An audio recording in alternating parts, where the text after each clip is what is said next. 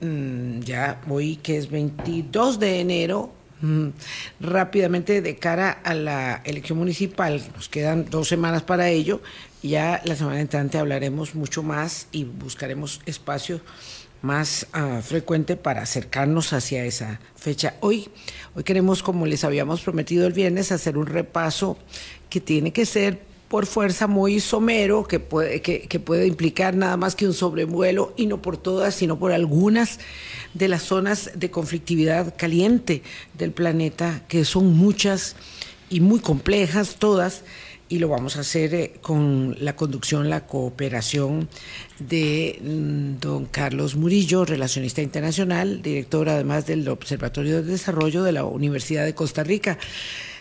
Tengo un poquito de resaca de gripe. Eso que no se va, que no se va, que no se va. Boris, ¿qué tal? Buenos días. Es que se va a escuchar la voz un poco extraña, lo sé, pero bueno, es porque no se me ha ido del todo. Ya, Buenos ya, días. ya pronto, ya Sí, pronto. eso espero. A descansar, a tomar agüita, miel, jengibre, limón. Y por el momento, café. Y así, Muy rico. Y, y así mucha gente que está muy afectada. Además, han sido vientos estos días. Este fin de semana fue muy ventoso.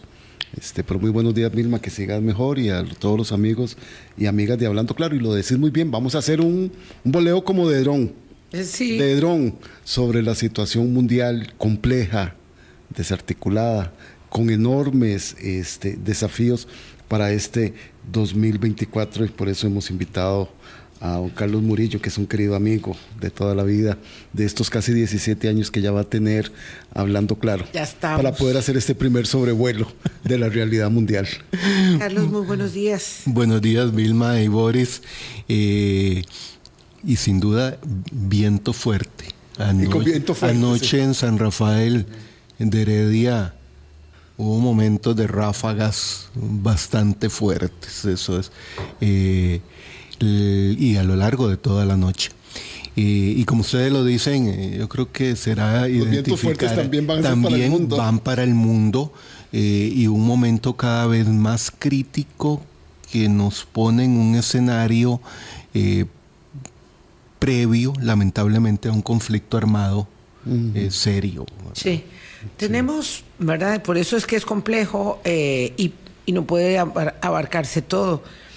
Muchos eh, focos, empezando porque vamos a cumplir dos años de la guerra eh, en el territorio ucraniano, de la invasión rusa a Ucrania. Dos años ya, ¿verdad? Y se ha normalizado mucho eh, el conflicto, como ocurre, de pronto este fin de semana hubo una explosión, en un mercado en Donetsk, del que tanto los rusos como los uc- ucranianos se deslindan, se lavan las manos, como si el ataque se hubiera producido, eh, no sé, por seres extraterrestres, pero hay medio centenar de víctimas, 27 de ellos mortales, hasta el recuento último, ¿verdad? Eh, pero si hablamos de lo que ha pasado, eh, Carlos, en, en el Oriente Próximo, con eh, la incursión de los terroristas de Hamas en el territorio israelí y la respuesta, la retaliación sin eh, piedad que eh, Israel ha lanzado sobre la franja de Gaza, cuando se habla ya de 25 mil muertos, y la cantidad de eh, conflictos que se han desatado a partir de ese, de Hamas e Israel, que son 10, 11 conflictos, eh, ya, ya solo eso es eh, avasallador, pero habría que agregar entonces lo que pasa con las tensiones en Corea, lo que pasa con eh, la situación en China-Taiwán, lo que pasa eh, con las elecciones que están en camino, en proceso, lo que está pasando en Estados Unidos, que cada vez es más preocupante, eh, ¿verdad? Como se, esos vientos que se, que se sienten, que se perciben, eh, y ni que hablar de toda la situación de la que hablamos más habitualmente en el programa, que es la de, la de nuestra propia región y la inseguridad, el narcotráfico y todo lo demás, pero hoy quisiéramos ver con vos algunos de esos conflictos y, que tomes la iniciativa por donde te parezca el hilo eh, de los acontecimientos. Mira, yo lo, haría en, el orden en que lo has mencionado. Eh, el gran riesgo en Ucrania en este momento es que la guerra se congele, no por el invierno, sino que se vuelva normal. Es decir, que eh, las tropas están ahí enfrentadas eh, y recordemos que no son, y por eso lo del caso de Donetsk, eh, no son solo dos ejércitos, sino que hay grupos rebeldes, milicianos, que están operando en la zona, ultranacionalistas y que tienen intereses. O sea, entonces eso complica el panorama. El que se congele el conflicto significa para Ucrania que eh, no gane ninguna de las dos partes, pero que la Occidente y sobre todo Estados Unidos, conforme se caliente o más bien recaliente la campaña electoral, eh, y lo vemos con las primarias republicanas, eh, se olviden del conflicto y lo dejen ahí. porque además no lo había pensado así, don Carlos, en el sentido de que se congela, no hay un acuerdo de paz, sigue latente la situación de conflicto, siguen ataques de vez en cuando y no se inicia un proceso de reconstrucción, lo que afecta la condición de muchas de esas personas. Claro, y ya eh, Putin ha dicho que no está dispuesto a aceptar por ahora ninguna solución negociada. O sea, por mejor plan de paz que alguien proponga, Putin no está dispuesto a eh, aceptarlo. Entonces, Ucrania yo creo que lo vamos a tener por muy buen rato, al menos eh, todo este año, lo cual eh, es complicado. El, escenario de, de Gaza, Vilman, como lo mencionas, ya no es solo Gaza, que es una situación muy complicada. Eh, según datos de jamás 25 mil eh, muertos, eh, la mayoría niños y niñas, seguidos de mujeres y un menor número de hombres, pero ahí hay un dato que no, no se va a poder verificar en corto plazo, que es todas aquellas víctimas que están, que fallecieron pero quedaron atrapadas en los escombros y sobre todo milicianos de Hamas que eh, han fallecido y que están en los túneles eh, y que por eso esa gran diferencia eh, en perjuicio de, mujeres y niños y no tanto de hombres en las estadísticas. Pero el asunto, más allá de, de esa extralimitación de las acciones armadas de, Israel, que incluso la administración Biden ha venido presionando de forma insistente en que tiene que cambiar eh, la forma de operación. nota uno la, diferencia, eh, por un lado, entre la posición del pueblo israelí, que demanda cada vez más una solución a muy corto plazo, del, conflicto y la insistencia de Netanyahu de que no va a ceder en nada, incluso aunque hubiera eh, medidas cautelares por parte de la Corte de la, de la Haya. Y como nota al margen, la demanda de, las, de Sudáfrica en la eh, Haya contra Israel eh, es un, caso que puede marcar un, precedente en, en, la Corte Internacional de Justicia porque el argumento de Sudáfrica tiene más de elementos políticos que estrictamente jurídicos e históricamente la Corte se ha cuidado de, no incursionar en el ámbito político por lo complicado. entonces el, conflicto eh, de, Gaza, que prácticamente se acerca al, cuarto mes, pero con una dimensión humana mucho mayor, eh, se ha ido extendiendo. Y en este momento eh, no es solo Gaza. Están los ataques e intercambio de fuego entre Hezbollah en el Líbano y el ejército israelí. Ahí hay un frente abierto con ataques incluso sobre eh, algunas posiciones estratégicas, ataques en Damasco, en Siria, en donde han eh, fallecieron hace unos días eh, asesores militares iraní, lo cual abre un frente importante. El, caso del intercambio de ataques balísticos entre Pakistán e Irán, que abre otro frente.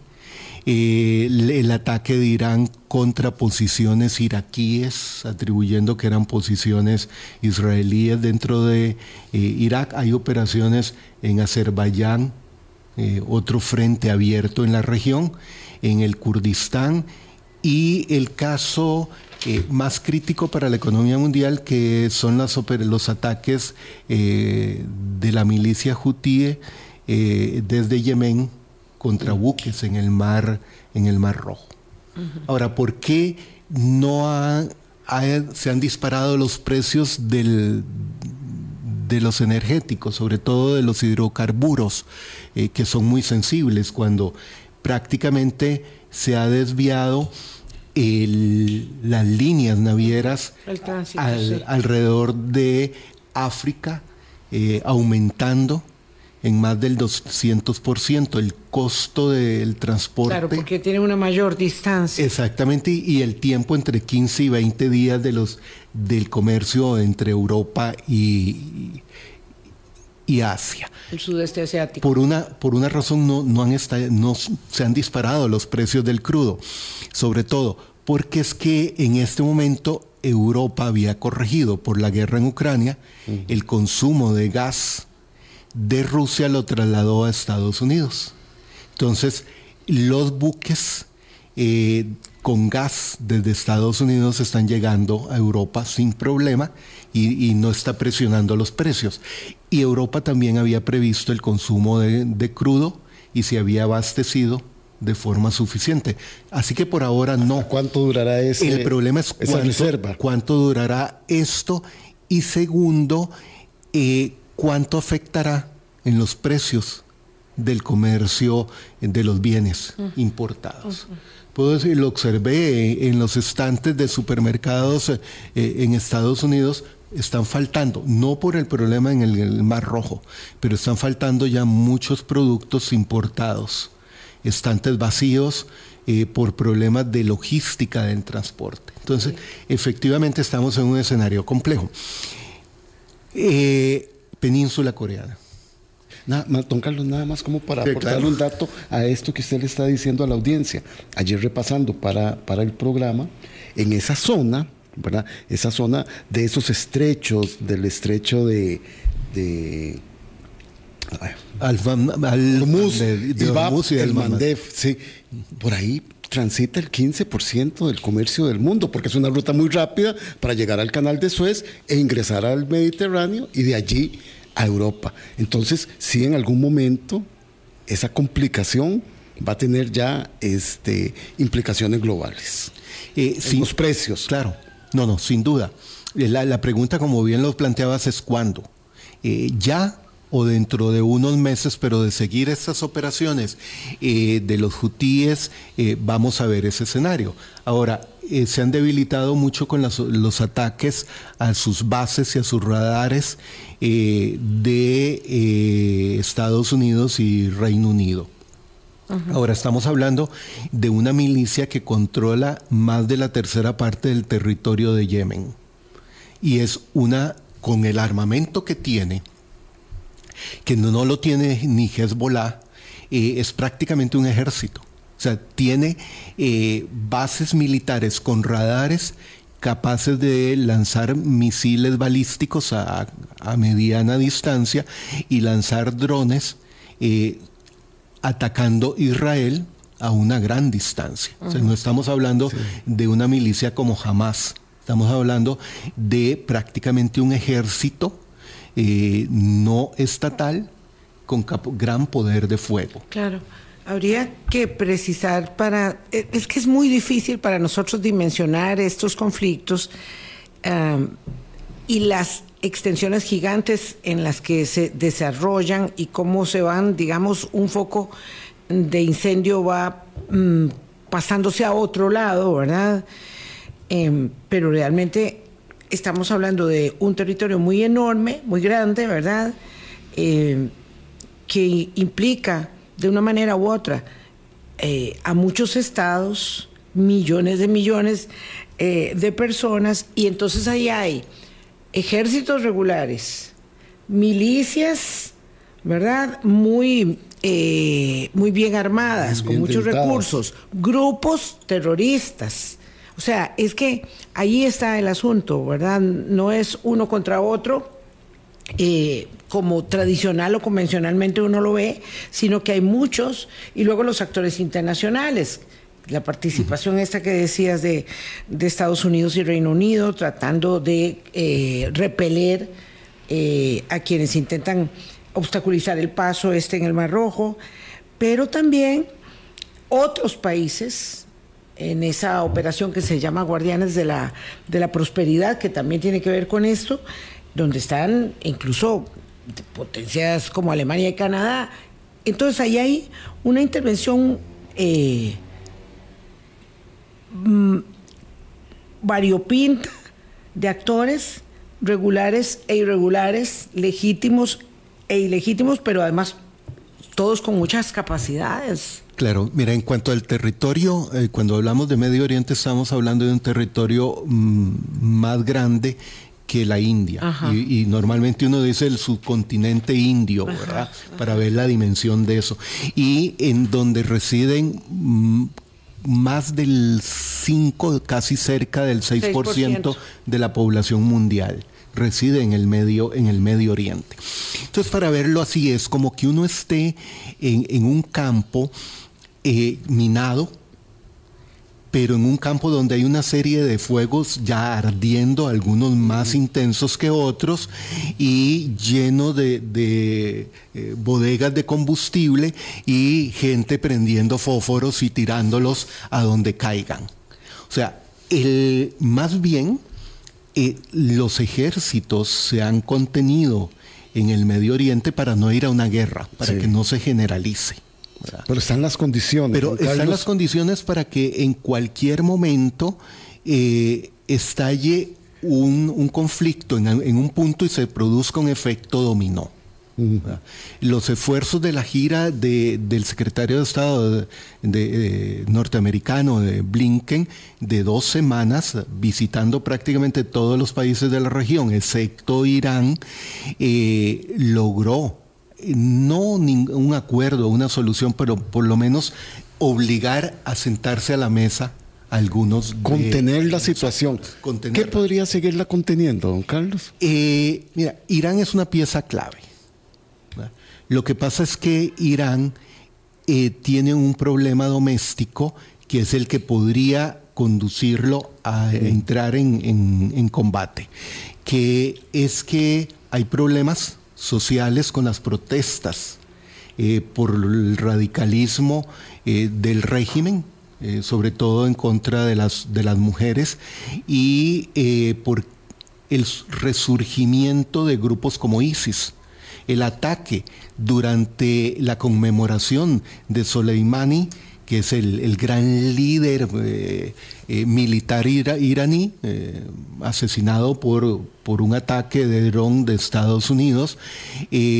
inicialmente, o sea, en el primer minuto después del ataque, Teherán dice es una operación estadounidense. Y casi de inmediato ISIS dijo no, aquí estamos vivito y coleando y fue una operación nuestra. O sea, entonces han renacido algunos grupos que se creían extinguidos.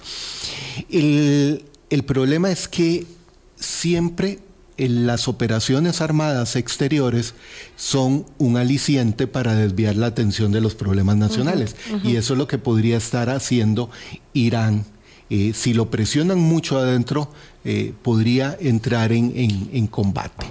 Ahora, el, asunto es, de nuevo, ¿en qué momento eh, va a dejar de estar contenido en los ejércitos y van a realizar estas acciones. Lo último ahí es la iniciativa del representante, el alto representante de la Unión Europea en política exterior, Borrell, que hace una propuesta el fin de semana muy buena de constitución de dos estados, que sigue siendo la única solución viable, pero difícil de implementar en este momento. Sí, quería mm, detener ahí la narración de los acontecimientos que hace Carlos para hacer nuestra primera pausa, porque son las 8.20, y volver justamente sobre ello. La propuesta del secretario europeo, Borrell, es eh, rápidamente mm, rechazada por Benjamín Netanyahu, que dijo eh, la solución de dos estados es eh, inviable porque no le da seguridad a Israel claro, y a su supervivencia, a su supervivencia endeble como el líder eh, mm, de, esa, de esa nación. Así que vamos a la pausa y regresamos precisamente ahí, a ese punto. Colombia. Con un país en sintonía, 8.22 de la mañana, conversamos con el doctor Carlos Murillo, relacionista internacional, y aprovechamos para enviarle un abrazo eh, cariñoso de pronta mejoría a nuestro también como un amigo, el doctor Constantino Urcullo, que estará con nosotros el próximo lunes. Eh, don Carlos Murillo, quedamos ahí en el planteamiento nuevamente de la solución de dos estados eh, que hace Europa para intentar, ¿verdad?, destrabar esto, porque ya sabíamos que en el momento que un conflicto nuevamente, otro eh, conflicto recrudecía entre eh, Israel y en este caso Hamas, pero por la circunstancia palestina, por supuesto, en ese momento algo empezaba que no sabíamos cómo podía terminar, como ha sido en las otras ocasiones también. Pero ahora Netanyahu, que tiene una situación política en lo interno tan compleja, dice que la seguridad de Israel es incompatible con la creación del Estado palestino. Sí, el, problema de, Netanyahu es que tiene muy claro que cuando finalice el conflicto... Se le acabó. Se le acabó. Y no solo se le acabó su mandato, sino se le acabó la carrera política. Política porque le iniciarán un proceso eh, judicial muy largo por todos los eh, intentos de, de, romper el orden constitucional israelí. Mira, la, la solución de dos estados ha sido históricamente, a partir de 1947, la única solución viable que puede conducir a un esquema eh, de paz firme y duradera, pero ha sido torpedeada por ambas partes, no solo en este momento por el, gobierno de Netanyahu, sino por los mismos países árabes. Y prueba de ello es que en 1947, con la resolución de Naciones Unidas, se establecían dos estados. Y los países árabes se opusieron a aceptar la constitución de un estado eh, palestino si existía un estado israelí. Eh, ¿Por qué en este momento, a pesar de que es viable, es difícil? Porque como dice una poeta eh, israelí, eh, se me escapa el nombre en este momento, el, el problema es cuando la legítima defensa a la que tiene derecho Israel ante un ataque de Hamas el 7 de octubre, la legítima defensa se basa en la venganza. Y la, la, legítima defensa nunca se debe basar en la venganza, se debe basar en la respuesta al ataque del que ha sido objeto. Y eh, Netanyahu, más allá de su aspiración de poder, eh, está basando en, venganza esa, esa, respuesta y ha sobredimensionado el, eh, la operación militar, yendo o cruzando fronteras que nunca debieron haber sido cruzadas. Y queriendo tener el control total del territorio, entonces, claro, ahí sería imposible una negociación de dos estados. Exactamente. Ahora, ¿por qué la propuesta de la Unión Europea tiene, tiene sentido? Primero, porque no es que se crea un Estado palestino de, de la noche a la mañana, sino que la propuesta de Borrell es una conferencia internacional con participación, por supuesto, de Israel y de Palestina. Y aquí viene el, primer obstáculo, que es quién representa a Palestina.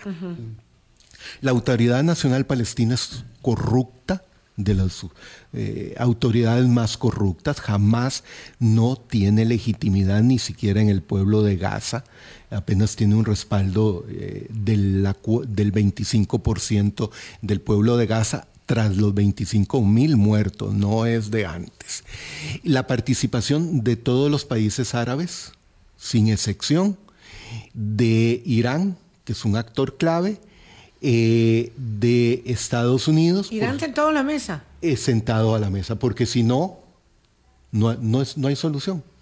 Aunque se declare el Estado palestino eh, y se establezca, Irán nunca va a dejar de apoyar a sus milicias, a todos los rebeldes. pues tiene que estar ahí para que se acabe el apoyo a las milicias o a los denominados en inglés proxy de Irán. Eh, Naciones Unidas, el representante de Naciones Unidas y el representante de la Unión Europea. O sea, ese es el punto de partida. Eso no es tan sencillo de lograr en, en este momento y primero habría que establecer un cese el fuego, no un acuerdo temporal de cese del fuego, no, sino un acuerdo del cese del fuego y eh, el compromiso de jamás de no aspirar a tener ninguna función en ese futuro Estado palestino. Ahora, ¿por qué esto no afectaría a los intereses de Israel, que es lo que argumenta Netanyahu? Porque son dos estados soberanos, pero esto implica que, que Palestina y los países árabes van a reconocer que el Estado de Israel existe y que no va a desaparecer, como aspiran muchos sectores árabes y sobre todo Irán, de que desaparezca el Estado de Israel. El Estado de Israel está consolidado. Son los árabes, repito, los que han impedido que se consolide un, un Estado palestino como se estableció en 1947. Eso es un proceso muy complejo. El primer paso es detener la guerra en Gaza. Ahora habría que ver a cuántos actores en la región no les conviene que se detenga la guerra en, en, Gaza. No es solo a Israel y a Palestina, es a todo ese montón de autores, de actores que hemos mencionado.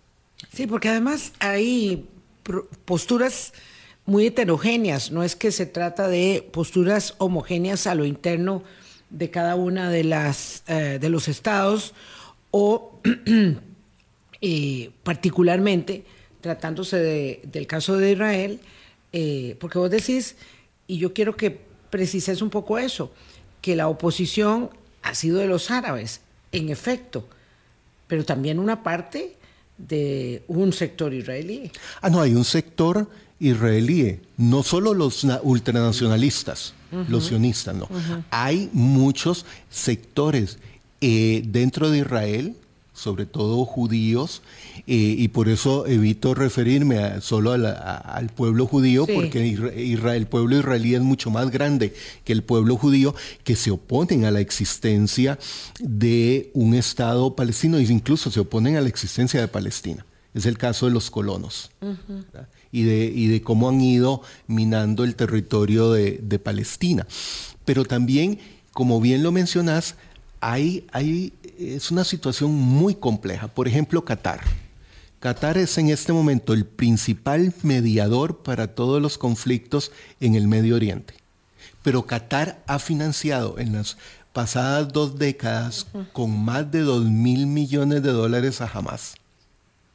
Entonces es ese juego eh, de poder en el escenario del Medio Oriente en donde Qatar es el, actor clave en este momento para sentar a todos los, actores a la mesa, pero también es el que ha financiado eh, no la operación armada, eso sí es claro, pero jamás utilizó la mayor parte de esos 2 mil millones de dólares para construir la red de túneles. Entonces aquí no hay nadie libre de pecado. Todos han cometido eh, graves errores. El ejército israelí ha cometido eh, crímenes de guerra, tendrán que demostrarse. No menciono genocidio porque genocidio no se puede decir hay genocidio si no se comprueba. Lo que sí es evidente con, con, lo que las pruebas es que hay crímenes de guerra, pero también jamás ha cometido crímenes de guerra. Hemos hablado varias veces, eh, bueno, yo diría que 17 años desde que nos has dado lecciones eh, de relaciones internacionales aquí en, Hablando Claro, eh, respecto de la condición de irresoluble del conflicto palestino-israelí. Entonces, ¿Cuáles son las posibilidades de destrabar esta situación que ha derivado en una gran cantidad de focos de conflagración en ese sector de Oriente Próximo? Eh, entendiendo que no hay tal cosa como, bueno, vamos a llegar a un momento a firmar esta paz de, de dos estados y entonces vamos a tratar de ser buenos vecinos y a aceptar la convivencia del otro, pero algo tiene que poder destrabar esta situación. O vamos a asistir a un conflicto que va a permanecer en el tiempo, siendo que aquí hay potencias nucleares eh, involucradas, como el mismo Israel y Pakistán, y esa gran cantidad, decíamos, de milicias regulares e irregulares que están operando en el terreno y que evidentemente conviene mucho y por eso de los esfuerzos del secretario de Estado de Estados Unidos, de la Unión Europea y de todas las fuerzas multilaterales eh, tratando de eh, convencer, lo cual parece como estar sacando agua de un mm, navío que se está hundiendo con un tarrito. Claro, mira, el, problema de este conflicto es que tiene cuatro niveles. El, conflicto, el primer nivel es el que mencionaste, israelí y palestino. Eso eh, tienen que reconocerse mutuamente como pueblos y que cada pueblo tiene derecho a un Estado. Y ya lo dijimos, eh, muchos grupos en Israel niegan la existencia de un Estado palestino y, los palestinos niegan la existencia de un Estado israelí. O sea, y ese es un primer nivel. El segundo nivel es el conflicto árabe-israelí. Eh, y lo, reseñó muy bien eh, un representante iraní en el foro de Davos la semana pasada, en el sentido de que ellos están en total disposición de reconocer plenamente la existencia de Israel y establecer relaciones diplomáticas si se crea un Estado palestino reconocido por Israel. el, tercer nivel es el de las potencias regionales. Ahí entra Irán, que recordemos que no es árabe, aunque es musulmán. Eh, entra eh, Turquía, entra Irán como potencia en la región. El, y el cuarto, ¿Irán, Turquía? Eh, Irán, Turquía e Irán, eh, y Arabia. Arabia, Arabia que tiene eh, aunque no parezca, eh, tiene en realidad un poder de fuego muy grande, que ahora lo está ocultando eh, con toda la, actividad deportiva y la diplomacia deportiva de llevar a los, a los grandes representantes de distintos deportes a, competir en Arabia. Y hay mucho dinero. y hay mucho dinero. Mucho dinero en la zona total. La final de la Supercopa Española fue en territorio árabe. fue en Arabia. Arabia Saudita.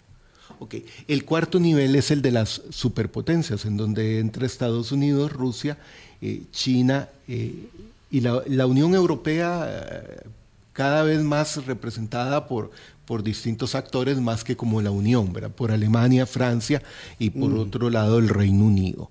Entonces, mientras no haya un acuerdo integral, no puede haber solución. Pero la base de este acuerdo es el reconocimiento de la existencia de todas las Así planteado en estos cuatro niveles, don Carlos, es casi que imposible.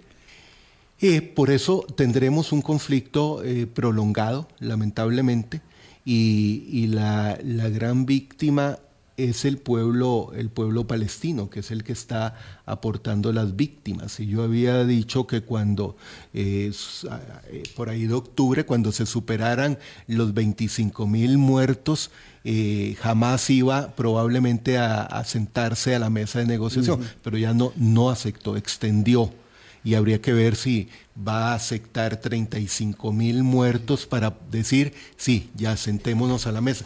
Eso evidencia que no está tan debilitado como muchos piensan. O sea, que todavía, que está recibiendo suficiente apoyo desde Irán y otros países árabes para mantenerse en, el, en operaciones militares. qué dura conclusión esa, don Carlos. Sí. Qué dura conclusión eso, porque son personas. Eh, exactamente, y, y, sobre todo niños. ¿Y por qué la mayoría son niños? Porque la, tasa de natalidad de los países musulmanes, pero sobre todo palestinos, muy es alta. Altísima con esa palabra, Vilma. Altísima, altísima. Y niños huérfanos, Sí, sí, en este momento eh, el, drama, el drama humanitario en, Gaza no está, no se puede dimensionar eh, eh, en términos de cuál es la cifra real, porque tampoco la de 25 mil necesariamente es real. Es la que maneja jamás. y necesita sobredimensionarla. Pero, pero no es posible comprobar esa cifra hasta que finalice los combates. Vamos a hacer una pausa nuevamente, 8.37. Ah, no hay una manera de poder, digamos, eh, comprender a cabalidad la barbarie de la condición humana hace, no sé, muchos siglos. Milenios. U hoy, ¿verdad? Porque siempre son los intereses, las ambiciones de todo tipo las que van privando eh, para hacer tan incivilizados como nos mostramos, como nos mostramos como, como, como raza, ¿verdad? Y aquí estamos, este, en este planeta que, todavía soporta nuestra condición eh, de humanos, destruyéndonos y destruyendo el planeta también. Vamos a una pausa y hablemos de lo que pasa en la península coreana, porque dice el líder nefasto de Corea del Norte que Corea del Sur no debe existir. Ya venimos. Colombia. Con un país en sintonía 8.39 de la mañana. Gracias por hacer parte de nuestro Hablando Claro. Ah, conversamos con el doctor Carlos Murillo, relacionista internacional, director del Observatorio de Desarrollo de la Universidad de Costa Rica. Don Carlos, la península coreana también es un foco de, mucha eh, peligrosidad. Y el líder coreano, que, eso es algo que también me gustaría que, aunque fuese someramente, lo, lo señalara. Nosotros, a vista de la impotencia, la indiferencia, la poca importancia, también tenemos una Corea del Norte, porque Nicaragua se convirtió en eso. Nicaragua se convirtió en eso, en un régimen aislado, pero que goza de buena salud. Mm. Este, pero bueno, no quiero, no quiero hacer este, este, este bypass sin que hable de lo que pasa en la península coreana cuando el líder dice, eh, la verdad es que Corea del Sur no, no debería, no debería existir. Claro. Debería ser una sola Corea. Y, sin duda, aunque sea un minuto, al final hay, que volver a ver a, Centroamérica, pero permitime 30 segundos para la idea que planteaste. El, el conflicto en el Medio Oriente es tan complicado, se remonta a 5.000 años con la creación de las, o la construcción de Jericó. Hace más de dos mil años, cuando el Imperio Romano decidió eh, crear ahí una figura que se llamó Palestina y que no tenía muy claro de qué se trataba, y 1917, con la, cuando la Sociedad de Naciones le asigna a el Reino Unido la administración de lo que hoy es eh, Palestina, Israel y Jordania. Entonces, así que esto eh, es, complicado. Recordemos, 1950-53, eh, la guerra coreana, eh, que es donde se inicia el, origen del actual conflicto en la península coreana con la división entre el norte y el, sur. El, régimen eh, norcoreano, y Kim Jong-un es el nieto, o sea, la tercera generación al, mando de Corea del, Norte. Eh, es, un régimen muy particular, que uno lo puede calificar de dinástico, de, mm, dictatorial, pero es mucho más que eso. Es, es la visión familiar de la familia Kim sobre su propiedad y con una diferencia sobre eh, Nicaragua, ya que lo mencionaste, si el régimen dinástico eh, sultánico de Ortega y Murillo, que es que se considera un, a partir de el, de toda la ideología eh, planteada por el, abuelo de Kim Jong-un de eh, un, grupo privilegiado de origen divino que tiene una función mundial. Entonces no se limita a la península coreana. Ese es el, asunto. y en las últimas semanas, podríamos remontarnos al año pasado, pero en las últimas semanas Kim Jong-un, eh, sin que nadie le preguntara, declaró que no puede haber una, eh, una unificación entre el sur y el norte, que lo que puede haber es mm. una península bajo el dominio del régimen de Kim Jong-un, o sea, del norte.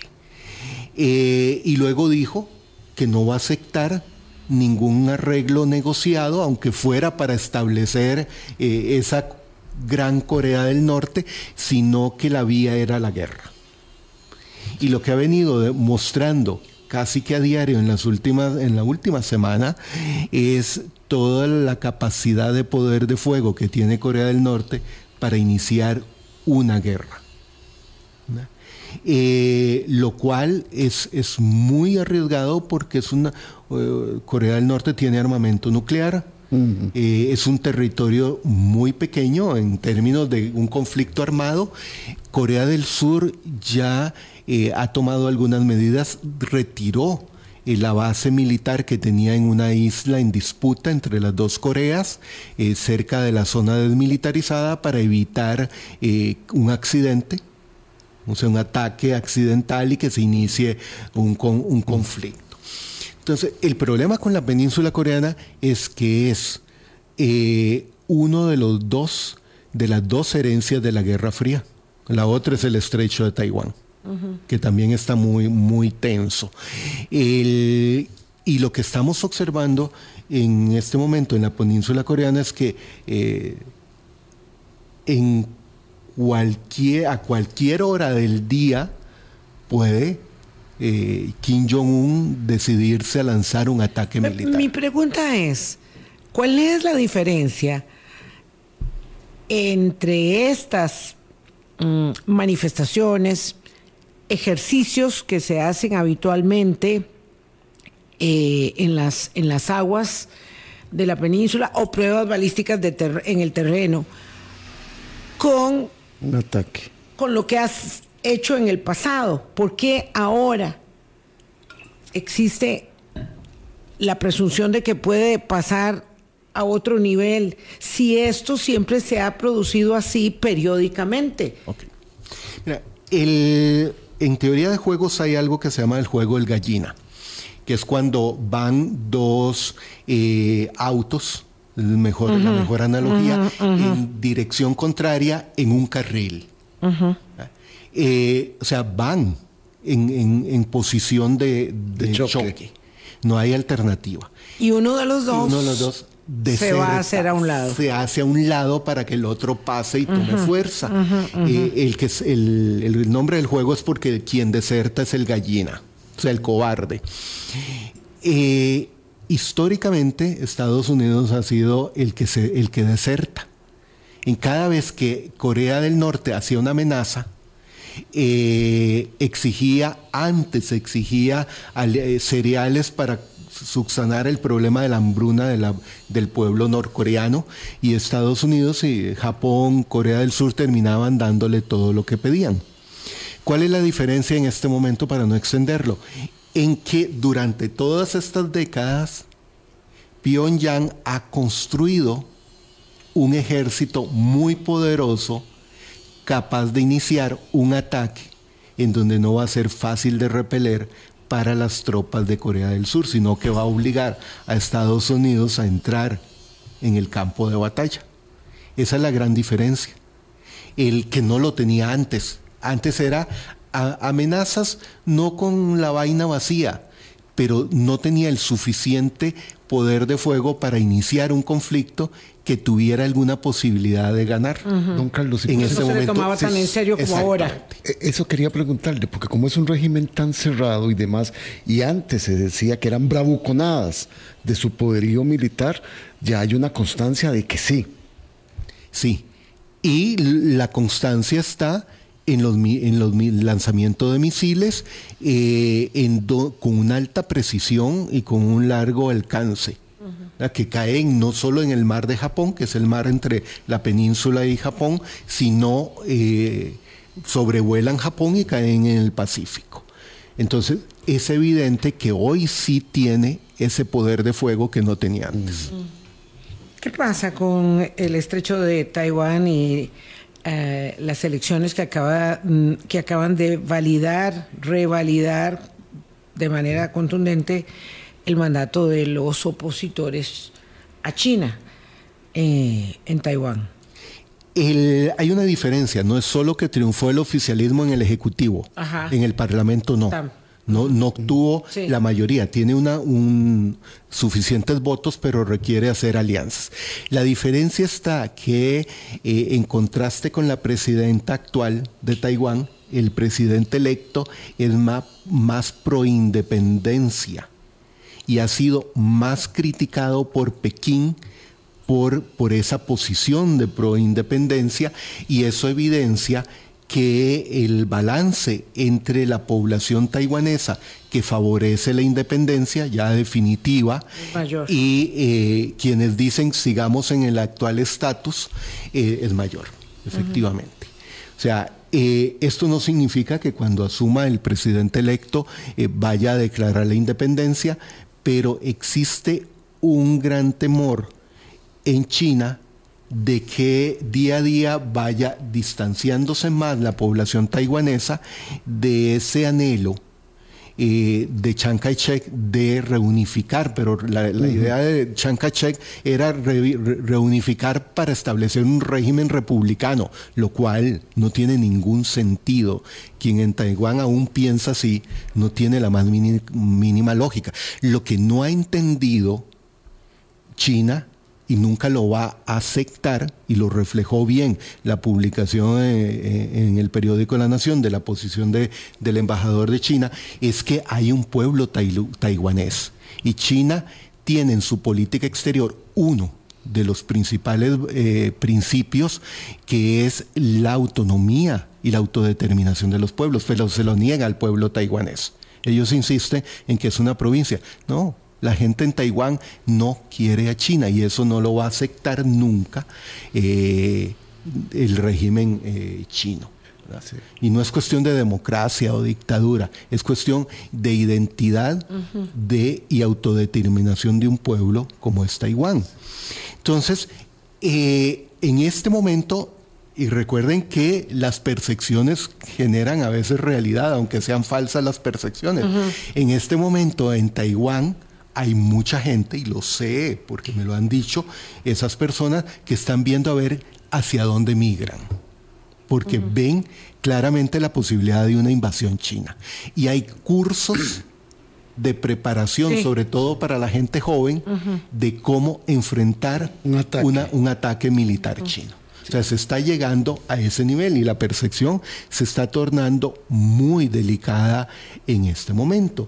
¿Y cuál es el gran, eh, la carta que uno no tiene muy claro? Es el verdadero compromiso de Estados Unidos de defender a Taiwán en caso de un ataque militar. Solo nos quedan cuatro minutos y queríamos terminar justamente ahí. eh, se retiró de la nominación republicana Ron DeSantis este fin de semana. Ya, se sabía que eso iba a pasar después de, los caucus en Iowa, porque se le había acabado la plata y ya no, no logró, digamos, calentar. Entonces, aquí el gran temor es que Donald Trump logre no la nominación, que ya la tiene en la bolsa, ¿verdad? Sino el aval de su situación jurídica, no sé cómo es esto, ¿verdad? No, no, lo, no lo comprendo bien, para, para ser en efecto el candidato y el presidente de Estados Unidos nuevamente, y con el simplismo que él elabora todas sus argumentaciones. Eh, muchas veces falaces, dice, bueno, es que cuando yo era presidente no habían todos estos conflictos, entonces yo me voy a encargar de que se quiten. De arreglarlos, de, arreglarlos, A mi manera, ¿verdad? Este, bueno, ya sabemos que es amigo de Putin, es amigo de Kim Jong-un, es ¿verdad? Uno no, no, puede entender bien su cabeza, pero lo que sí puede tener uno claro es que da mucho miedo, miedo, miedo, ¿verdad? De que eh, vaya a ser presidente si eh, no logran cambiar el estado de la situación y sobre todo dicen si Biden eh, sigue siendo el candidato eh, demócrata a la reelección. De todo parece que Biden va a ser el candidato demócrata. En eso. Para terminar de sellar la posibilidad de una derrota. Exactamente. Y la popularidad de, de Biden está cayendo de forma significativa y a lo interno de la administración hay algunos, algunos quiebres, algunas fracturas y ya hay gente tanto en el Congreso demócratas como de la administración que están opuestos a la forma en que está manejando la política exterior. Así que se le abre otro frente a Biden. Eh, yo creo que es muy preocupante, muy preocupante que Donald Trump sea el próximo eh, presidente de los Estados Unidos para el mundo. Ah, Más allá de un problema interno, no nos metamos en, si es bien o mal para Estados Unidos, para el mundo, porque lo ha dicho que eh, en la primera semana se acabaría el conflicto en Gaza, eh, se acabaría el conflicto en Ucrania, se resuelve el estrecho de Taiwán, se resuelve lo de la península coreana, o sea, y viviríamos en una paz muy hermosa. El, ahora, lo, lo que preguntad, es, es el, el, gran problema de la democracia estadounidense, que ya uno dejó de perdió la cuenta de cuántas demandas tiene Donald Trump a nivel federal y a nivel estatal en varios estados, pero que alguien que tenga demandas que ha sido sentenciado. Casi un centenar de causas en cuatro juicios distintos y que pueda ser candidato y que además que pueda ser presidente aun cuando sea condenado. La única forma de que no podría ejercer la presidencia es si se le demuestra que hubo sedición, es decir, que eh, manipuló, hizo todo lo posible para alterar el resultado de las elecciones presidenciales anteriores. Y todavía hay dudas de eso. Y todavía hay, hay dudas de que se pueda probar, jurídicamente cuál fue su actuación política. todo el mundo lo sabe, pero no, jurídicamente no se ha comprobado. Pero es un escenario muy complicado en que a partir eh, del 2025 Donald Trump regresará a la Casa Blanca. Nadie dijo que esta iba a ser una conversación de inicio de semana optimista. ¿Verdad? Pero bueno, esos son los hechos, esa es la realidad y la complejidad del mundo en el que vivimos hoy. Y además, como dice don Carlos Murillo, otro cuarto que se está listando ahí con gasolina. Sí, claro. Para esta conflagración global. Y con la superpotencia con mayor poder de fuego. Es que ahí es un problema serio. Bueno. Por eso los especialistas, y no hablo de los que se encargan nada más de ver asuntos de la del bienestar, de la felicidad, del bien vivir, dicen que la humanidad hoy es una humanidad que no tiene ilusión, ilusión de futuro. Eh, eh, sobre esto se está hablando mucho, eh, se está escribiendo mucho y se está elaborando y vamos a, buscar cómo conversar eh, y con quién conversar acerca de este tema tan vigente. Nos que vamos. ¿cómo, ¿Cómo tenerla si lo que se está viendo es esto, Vilma? Sí, es Hay difícil. razón ahí. Es difícil. Sí. Muchas gracias por habernos acompañado. Gracias, don Carlos. Carlos. Con gusto. Gracias a ustedes, amigas, amigos. Hasta mañana. Pásenla bien.